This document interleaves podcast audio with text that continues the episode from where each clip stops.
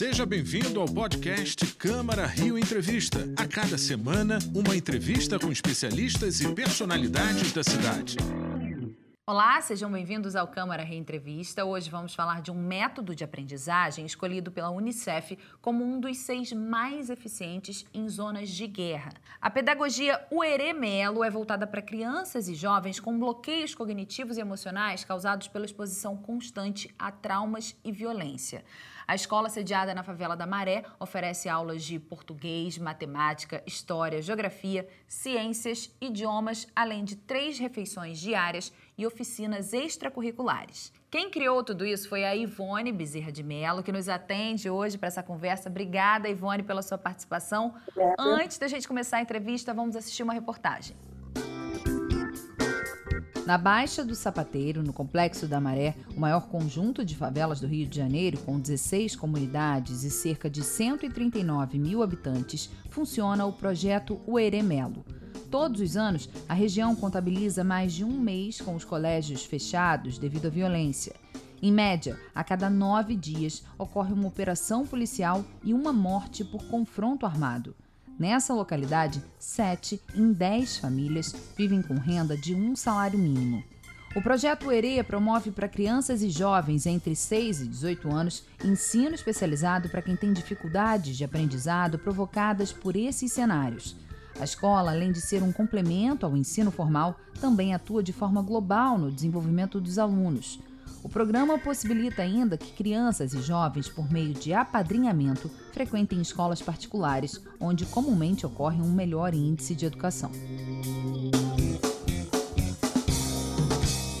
Ivone, você é pedagoga, filóloga e começou a ensinar crianças e jovens em situação de rua lá nos anos 80. Eu digo ensinar porque já na época da escola sem portas nem janelas era mais do que alfabetização.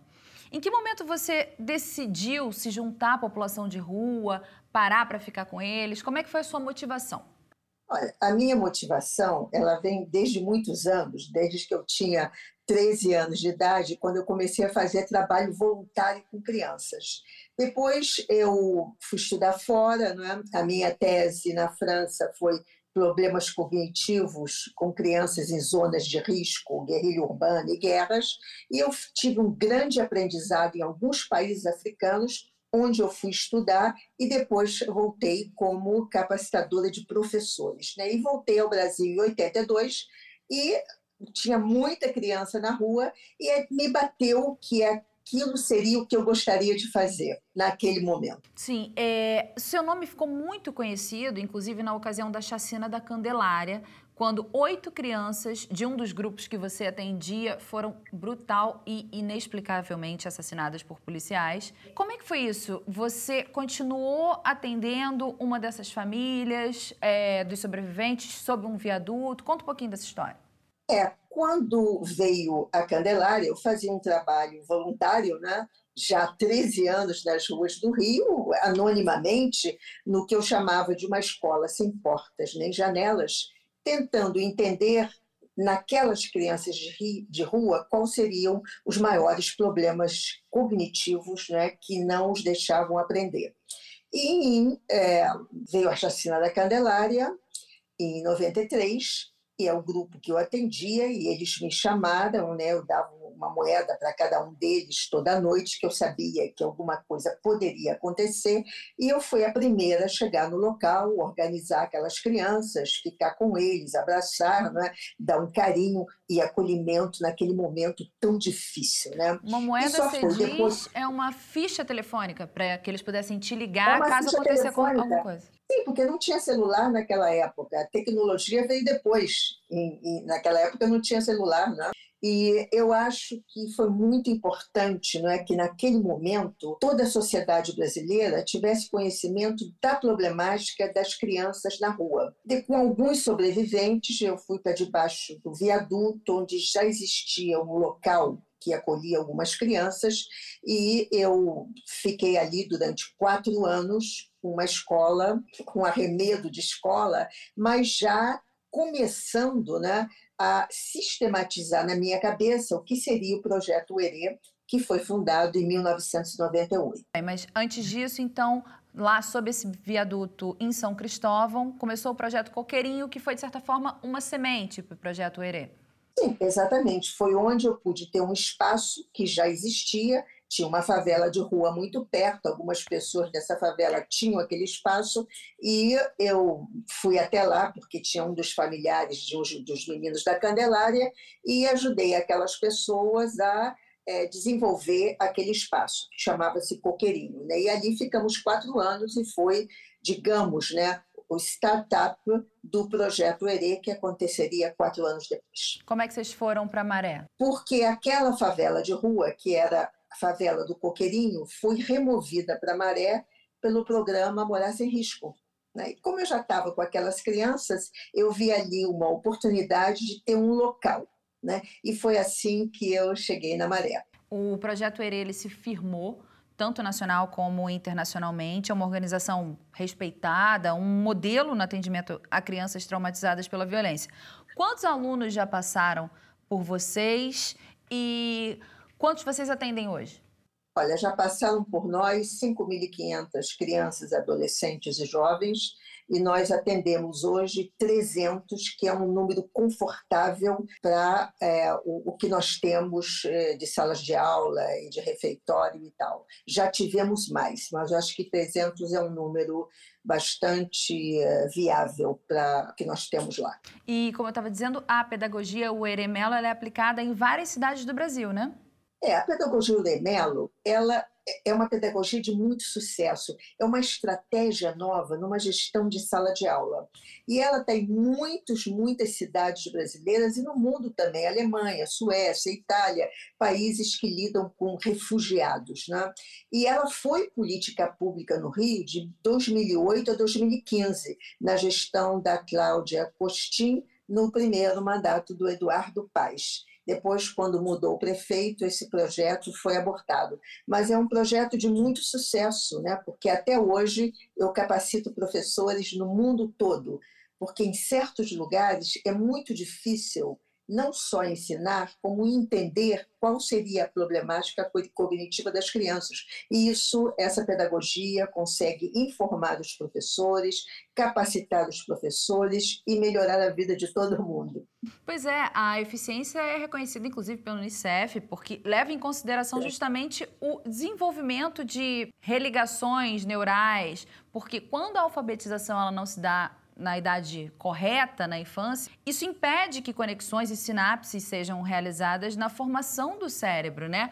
E aí os impactos são imensos e os prejuízos também, né? Não, é por isso que novas estratégias sempre têm que ser incorporadas nessa escola que nós temos, que ainda é muito conteudista. Mas o Brasil tem uma grande dificuldade de reconhecer pedagogias alternativas, principalmente pedagogias alternativas brasileiras. E eu acho que isso, que isso é uma coisa muito ruim. Por exemplo, eu já pedi ao MEC várias vezes que a pedagogia Eremelo fosse reconhecida, mas eu nunca tive uma resposta satisfatória. Né? Eu acho que as ONGs, as organizações não governamentais, elas são startups. Né? É um lugar onde você pesquisa, onde você prova que é possível fazer uma série de coisas e uma série de estratégias pertinentes. Então, acho que nós temos que juntar não é, essas organizações e, é, e os governos. É muito importante que isso aconteça. Eu nunca tinha pensado é, sobre as ONGs dessa maneira. Agora, como é que foi o desenvolvimento, portanto, é, dessa técnica, Ivone? Você tinha em mente que o que você estava aplicando era revolucionário e era eficiente? Sim, porque eu comecei a escrever essa pedagogia com as crianças na África. Etiópia, no, nessa região do Trigué, que é uma região de guerra, sul do Sudão, é? Eritreia, Tanzânia, Angola, Ruanda. Né? Então, eu tive toda uma, uma experiência né, com crianças em realmente zonas de guerra que não são é, muito diferentes das guerrilhas urbanas que nós temos no Rio de Janeiro. Quando eu escrevi a pedagogia, eu já tinha uma experiência muito grande de salas de aula, muitas vezes onde eu escrevia com um, um pedaço de, de, de madeira, né? Não, era, não tinha uma sala de aula com parede. Então, quando eu comecei a trabalhar com as crianças de rua e quando eu fundei o ERE, eu já tinha toda essa técnica muito trabalhada na minha cabeça e só faltava colocar, digamos, no livro e, e fazer as capacitações. Né? Então, eu acho que foi uma consequência de um estudo muito sério que eu fiz desde os anos 70. Vamos assistir alguns depoimentos de quem aprendeu por essa técnica. Cerca de 10 anos atrás eu conheci o projeto através da minha irmã e gerou um interesse muito grande em mim e eu pedi para participar das atividades que eles ofereciam. De forma surpreendente, após ingressar no projeto, eu fui convidado a participar do programa de bolsas de estudos que eles oferecem, que foi o que me sustentou do meu ensino fundamental até o final do meu ensino médio, quando eu finalizei o terceiro ano em 2019. Em 2020 eu fui convidado para participar de uma conferência internacional lá na Alemanha com uma empresa que estaria auxiliando no projeto de estudos para outras crianças também e que manteriam as crianças que já estudavam. E da mesma forma que mudou a minha vida, eu tenho certeza que essas crianças, mesmo não sendo músicos um dia, elas podem olhar para trás e pensar: a música fez diferença para mim. Eu sou muito feliz e muito grato ao Ere por estar me proporcionando essa experiência de estar convivendo ali com essas crianças, de estar afetando de forma positiva o desenvolvimento delas. E eu só espero que esse projeto continue crescendo cada vez mais e mais. Eu costumo dizer que o projeto Ere ele é uma família, ele é uma mãe para as crianças da comunidade, porque essa comunidade onde a gente vive no Complexo da Maré é uma comunidade violenta, sim, tem seus prós e contras, mas não deixa de ser uma comunidade violenta e o Herê, ele abraça todas as crianças de todas as formas. Às vezes chega uma criança violentada, chega uma criança que tem problemas psicológicos, problemas psiquiátricos, problemas de saúde ou problema dentro de casa mesmo. E quando essa criança ela conhece o Herê, quando ela começa a estudar lá e fazer parte dessa família, essa criança ela muda por inteiro. Todas as crianças são tratadas com muito amor, com muito carinho, têm alimentação adequada e nenhuma criança entra no Herê para sair triste de lá. E além de, de ter lazer, além de ter educação, cultura, as crianças têm oportunidade de vida. Anos depois, agora com 18 anos, além de fazer parte da Camerata, eu também sou monitora e auxilio os professores a dar aula para as crianças. Eu já concluí o ensino médio. Atualmente, eu acabei de ingressar na Faculdade de Educação Física e faço música por amor. Eu dou aula para as crianças do ERE, assim como deram aula para mim, e estou no ERE até hoje. Ivone, essa maneira de se fazer a gestão em sala de aula, como você falou, é, com atividades extracurriculares, levando em consideração a concentração é, biológica das faixas etárias, também aquecendo a atividade cerebral para um melhor desempenho, além de melhorar os traumas causados pela violência que levam às dificuldades de aprendizado, ela é bastante ousada, né? É, muita gente questionou não só o método, mas também o propósito do seu trabalho. Isso ainda acontece? Olha, eu acho que todo mundo que é inovador, né, todas as pessoas que são inovadoras, elas, logicamente, serão contestadas por aqueles que não gostam de inovações estão confortáveis não é? num, num, num, lugar onde qualquer inovação vai fazer com que eles pesquisem mais, trabalhem mais. Então, eu acho que isso faz parte, não é? a contestação faz parte. Nós temos sim que ouvir, não é? nós temos que analisar quando as pessoas contestam ou apontam erros e tentar consertar. Eu sou, eu sou muito zen nisso, entendeu? Eu acho que é, as pedagogias, os métodos de ensino, eles não são travados. Né? Eu edito meu livro cada três anos com coisas novas que, que a gente descobre com os alunos em sala de aula. Que legal. Agora, é, a sua atuação, ela também já foi alvo de muito assédio, né? Das pessoas te pararem na rua e dizerem que você não tinha que estar tá, é, ensinando criança de rua. Isso ainda rola? Ainda rola. Ainda rola porque nós temos, infelizmente, um país que é aporofóbico, que é uma palavra que diz horror a pobre, né? principalmente horror a pobre e negro. Então, eu acho que as pessoas muitas vezes me param e dizem: ah, você educa é, meninos para serem bandidinhos. Então, eu acho que é uma concepção no meu entender, de uma elite brasileira que não saiu da sua bolha, que não entende o Brasil, que não entende o que é igualdade, que não entende o que é promover a igualdade. Não é? E eu acho isso muito triste, mas é um fato. E nós temos que lidar sempre com fatos, mas eu não me incomodo. Eu sigo o meu caminho, apesar das pedras. Eu pulo as pedras. Já me incomodou, lá no passado. Acredito. Hoje não. Hoje eu estou muito tranquila, muito tranquila. Aprendeu a lidar com isso, né? Lindamente. Que bom Sim, que você claro. continua fazendo esse trabalho. Agora me diz, quantos professores já foram capacitados pelo método Ueremelo? É, 18 mil. 18 mil. No Brasil e lá fora, né? porque eu, eu, eu capacito em várias universidades do mundo todo. Né? Antes da pandemia, eu ia fazer essas capacitações, Hoje eu faço as captações via Zoom ou via ou, ou outra mídia, né? mas no mundo todo. Acabei de capacitar na Índia, é, Cabo Verde. Então, to, todas as secretarias de educação que me procuram, eu tento fazer essa capacitação. Acabei de capacitar professores de Santa Catarina. Olha, eu vou dizer uma coisa para você. Eu adoro esse trabalho. Ah, eu adoro é um trabalho que é de, de uma, de uma é, não só é emocionante, como é de uma ligação entre professores, porque o que todos os professores querem é que seus alunos tenham sucesso e aprendam. E eu acho que isso é o que me motiva. O que me hum. motiva é a convivência com essas pessoas maravilhosas do Brasil todo, do mundo todo, que têm o mesmo ideal que eu. Ter alunos que aprendam e que sejam principalmente é, felizes no ambiente escolar. Ivone, eu listei aqui alguns aspectos que o método trabalha: memória, foco, linguagem falada e escrita, associações, atenção, concentração, rapidez de raciocínio e lógica de pensamento, leitura, raciocínio analítico, matemática e comportamento. Quer dizer, quem não quer ter essas capacidades aprimoradas, né?